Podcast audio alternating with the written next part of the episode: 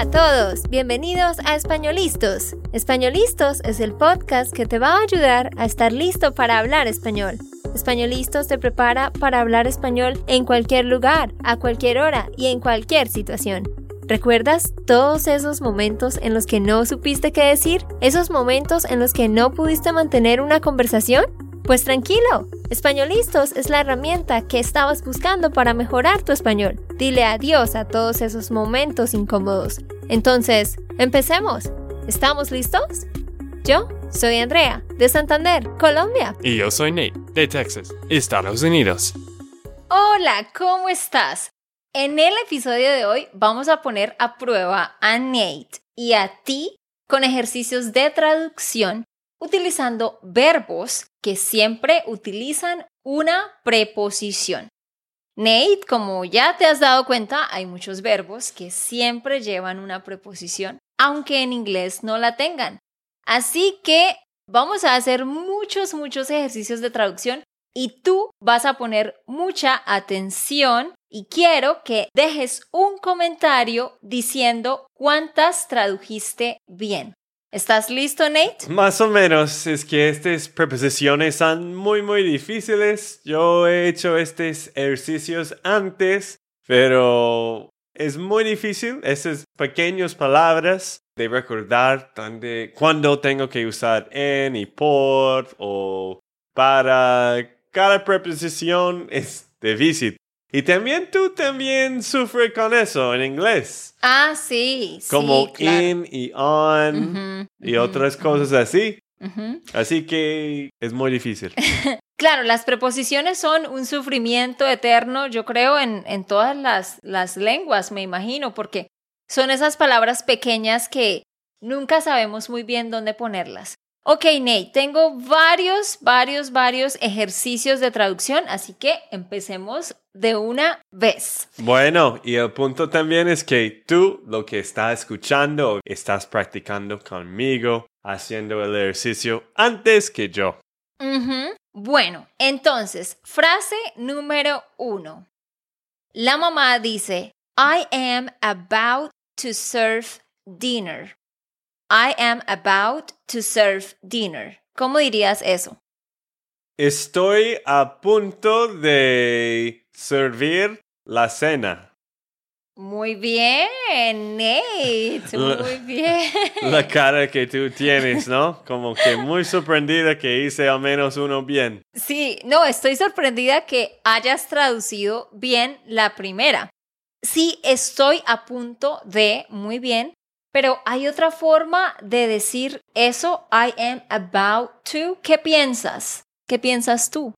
En serio, sentía muy orgulloso de pensar en estoy a punto de. No, esa está súper bien y es muy común, pero también puedes decir estar por.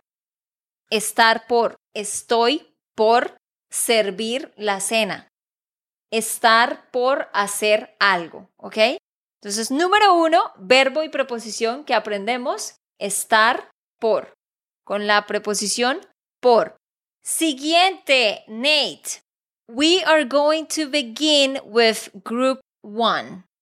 We are going to begin. ¿Begin? ¿Begin? Sí, begin. Estoy confundida con la pronunciación de esta palabra. We're going to begin with group one.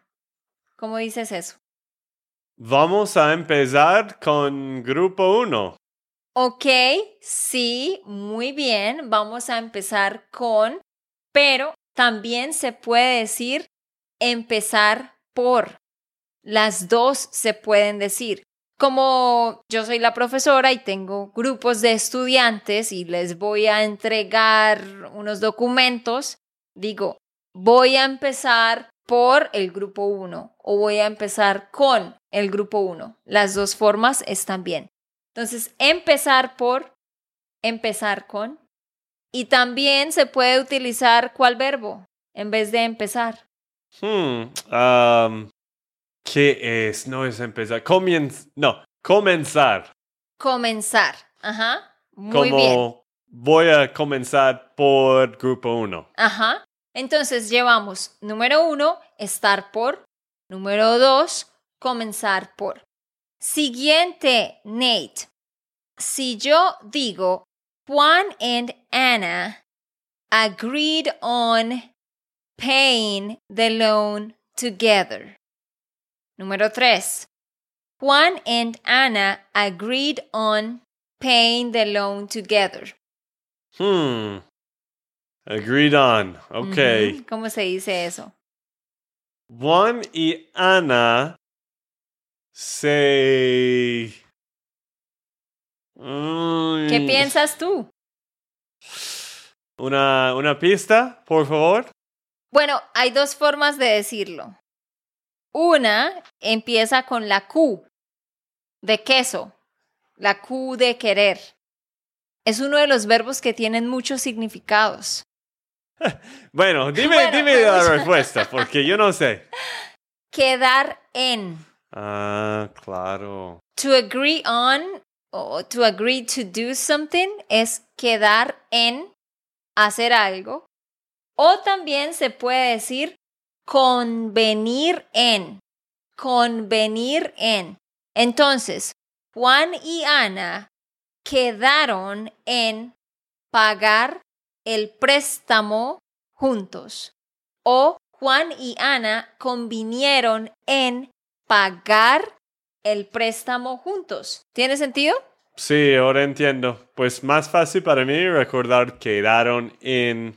Por eso yo te decía que un verbo que tiene diferentes significados, porque hemos hablado de que quedar tiene muchos significados. Bueno, convencer y quedar, los dos. Convenir. Ah, con... bueno, no convencer. Eso no. Convenir en. Ujú. Ok. To agree to do something. Listo, profe. Número cuatro. It is not too late to regret your mistakes. Muy cierto. Muy cierto. It is not too late to regret your mistakes. Bueno, no creo que eso es la respuesta como tú quieres, pero nunca es tarde de arrepentirse de sus equivocadas, Errores. errores, sí. Nunca es tarde para arrepentirse a sus errores. Arrepentirse de.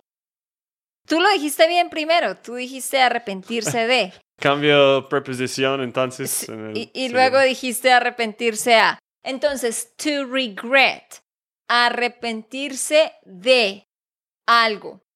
Entonces, no es muy tarde para arrepentirte de tus errores. Y tú dijiste equivocados. Estabas tratando de decir equivocaciones.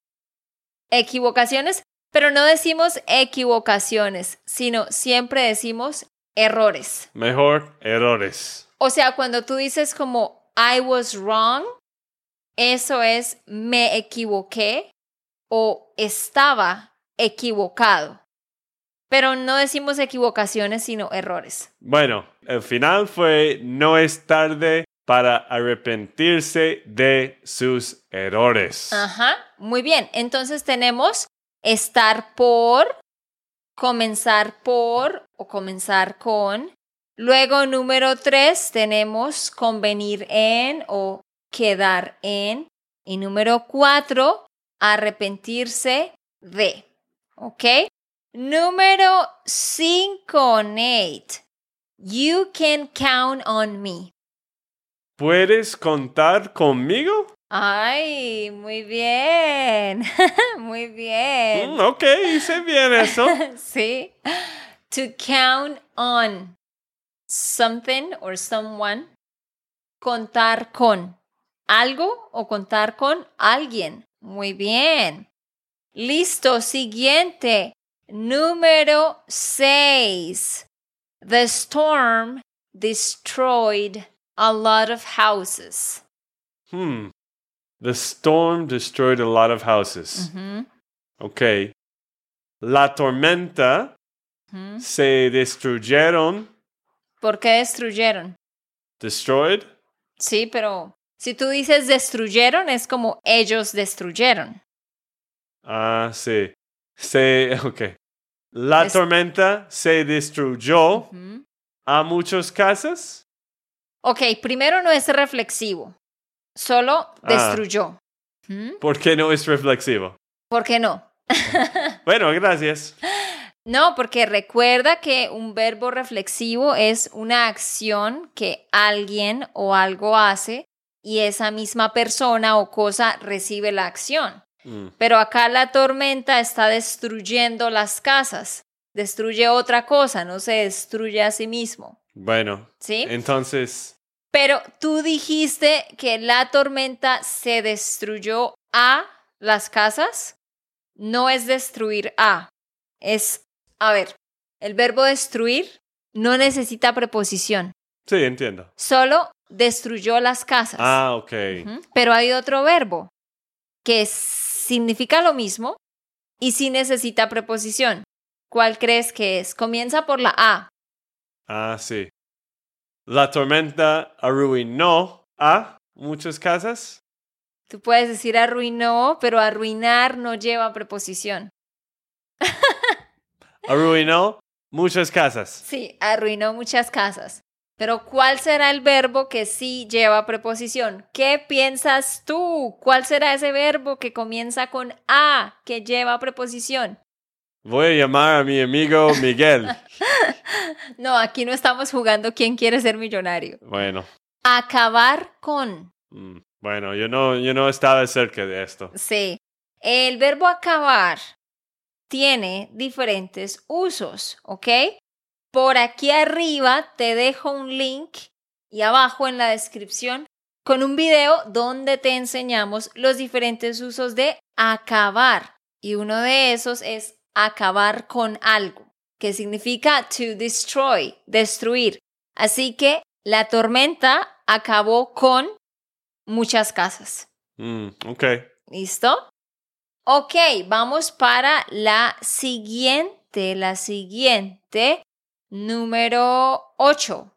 I am not used to getting up early. I am not used to getting up early. No estoy acostumbrado a despertarme temprano. Muy bien, muy bien, acostumbrado a, estar acostumbrado a. Muy bien, Nate. No esperaba que supieras esa. Bueno, a veces recuerdo cosas en el podcast, a veces no. No estoy acostumbrado a levantarme temprano, porque despertarse es to wake up Mm.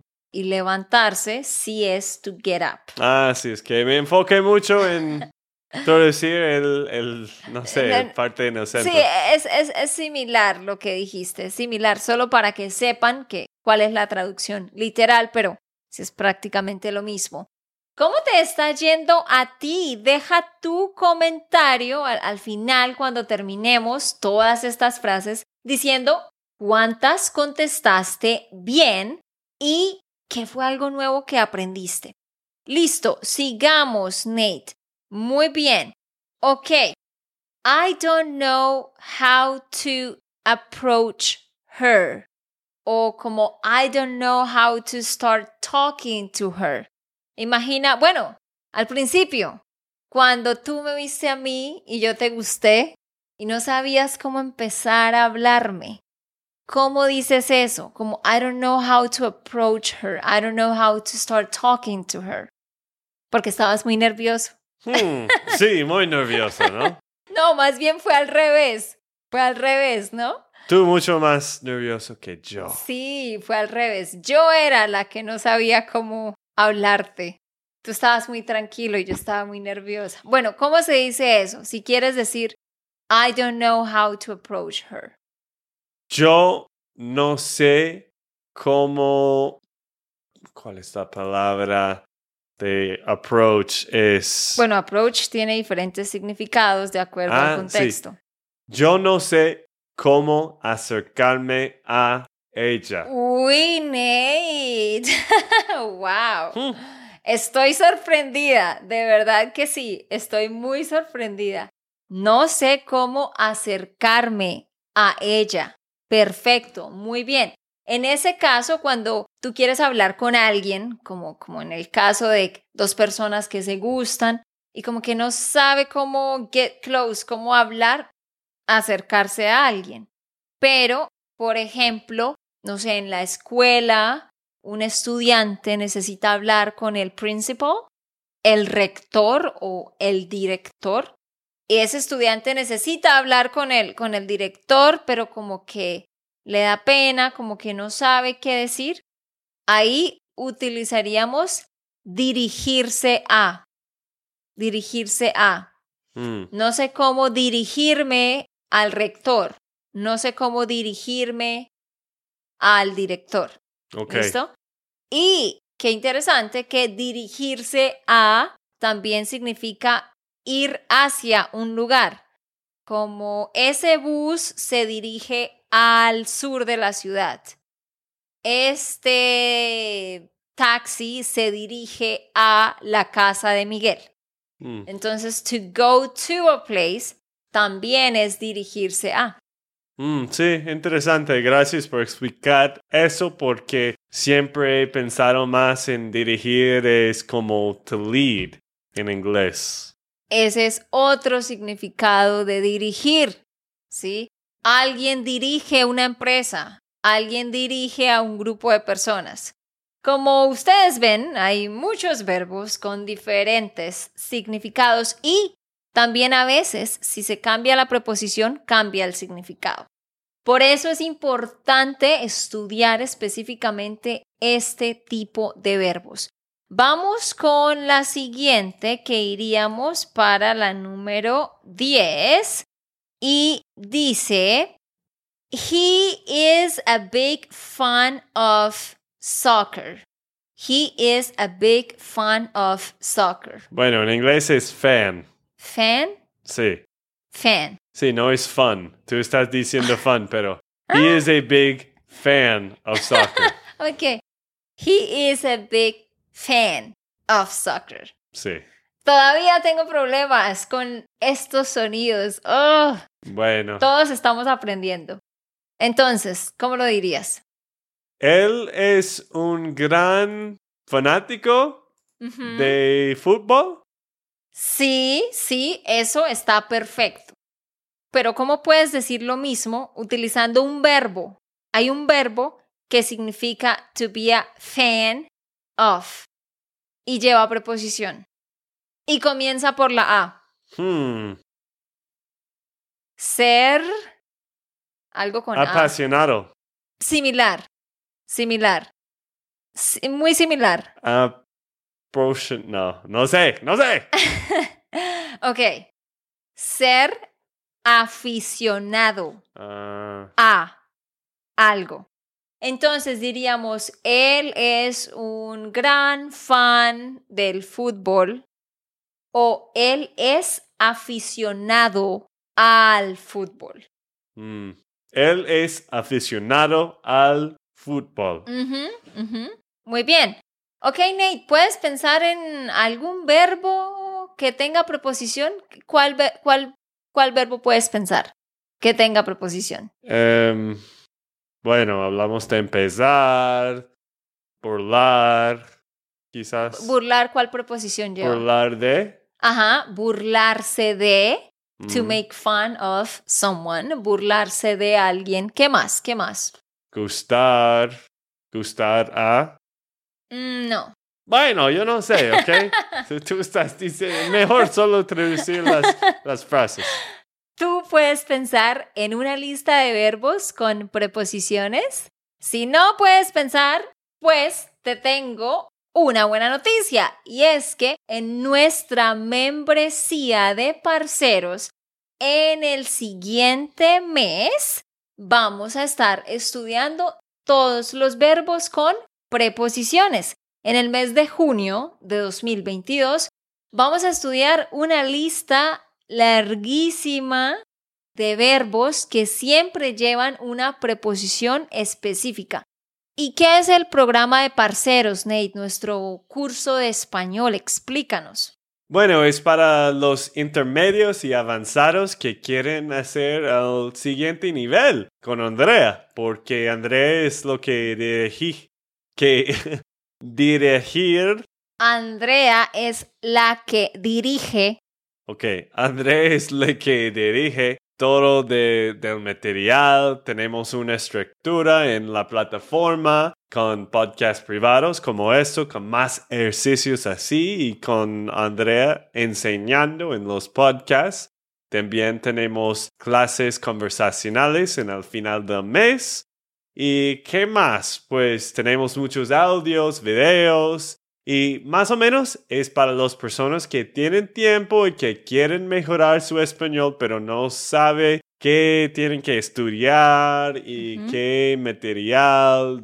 Falta cosas de gramática, de comprensión, todo eso tú vas a ayudarles a no pasar tiempo tratando de pensar que voy a estudiar. Tú puedes ir con nosotros, nosotros vamos a dirigirte en qué tienes que hacer para mejorar. Todo está dentro de nuestra plataforma. Ajá, debes ir a SpanishLandSchool.com slash member. Ve a ese link ya mismo, ahí encuentras todos los detalles, como Nate lo dijo. Cada semana tenemos una clase en vivo sobre un tema específico. Al final del mes hay grupos de conversación y tienes una plataforma donde todos los temas del español están organizados, hay muchos ejercicios divertidos, también respondemos tus preguntas. Toda la estructura que necesitas está en SpanishLandSchool.com slash member. Muy bien, ahora sí, sigamos torturándote. Quiero decir, sigamos probándote. bueno. Ok. A mí no me importa. Vamos a la siguiente, número 11, que dice, He works as a teacher. Él trabaja como profesor. Muy bien. Trabajar como, sí, muy bien perfecto. Pero hay otro verbo que podemos utilizar para decir lo que alguien hace, pero cuando utilizamos este verbo no mencionamos el nombre de la profesión, sino la actividad que hace la persona. Puedes Ah. pensar, es con D. Sí, sí. Ahora sí sé. ¿Cuál es? Él se dedica a profesor. Él se dedica a enseñar. Él se dedica a enseñar. Perfecto, muy bien. Entonces podemos decir, él trabaja como profesor o él se dedica a enseñar, ¿sí?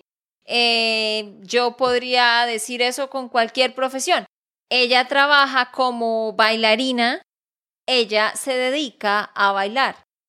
Y por eso cuando yo le pregunto a alguien like, what do you do? What do you do for a living? Sí.